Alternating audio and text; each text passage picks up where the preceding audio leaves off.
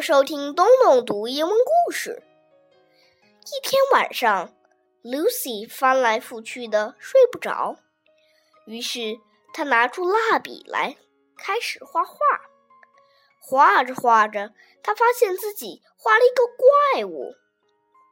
Lucy 想让怪物睡觉，可是怪物总是提出一个又一个要求。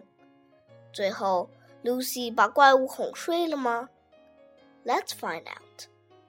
Go to bed, monster.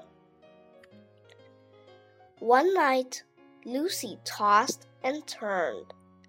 She could not, would not, did not want to go to bed. I want to draw, she said. Lucy dumped out her crayons. She drew an oval body, a square head rectangle legs, and circle eyes. When she added triangles, the shapes turned into a monster. Roar! said Monster. You don't scare me, said Lucy. Let's play. Lucy and Monster built castles. They flew airplanes they marched in a parade. Then they skipped and jumped and crawled and stomped until Lucy was all worn out. Let's play sleeping lions, said Lucy. Chase, roared Monster. I'm too tired, said Lucy, and so are you. Go to bed. Lucy drew Monster a bed, but Monster would not go to bed. Hungry, roared Monster.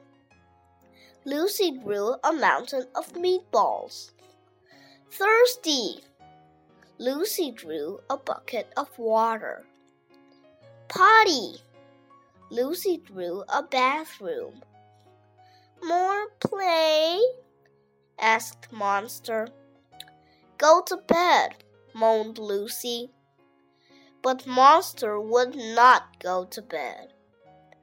Cold, whined Monster. Lucy drew pajamas. Scared, Lucy drew a huggy bear. Dark, Lucy drew a moon. Then Lucy crossed her arms. That's enough, now go to bed. Not sleepy, snapped Monster. Maybe this will help, said Lucy.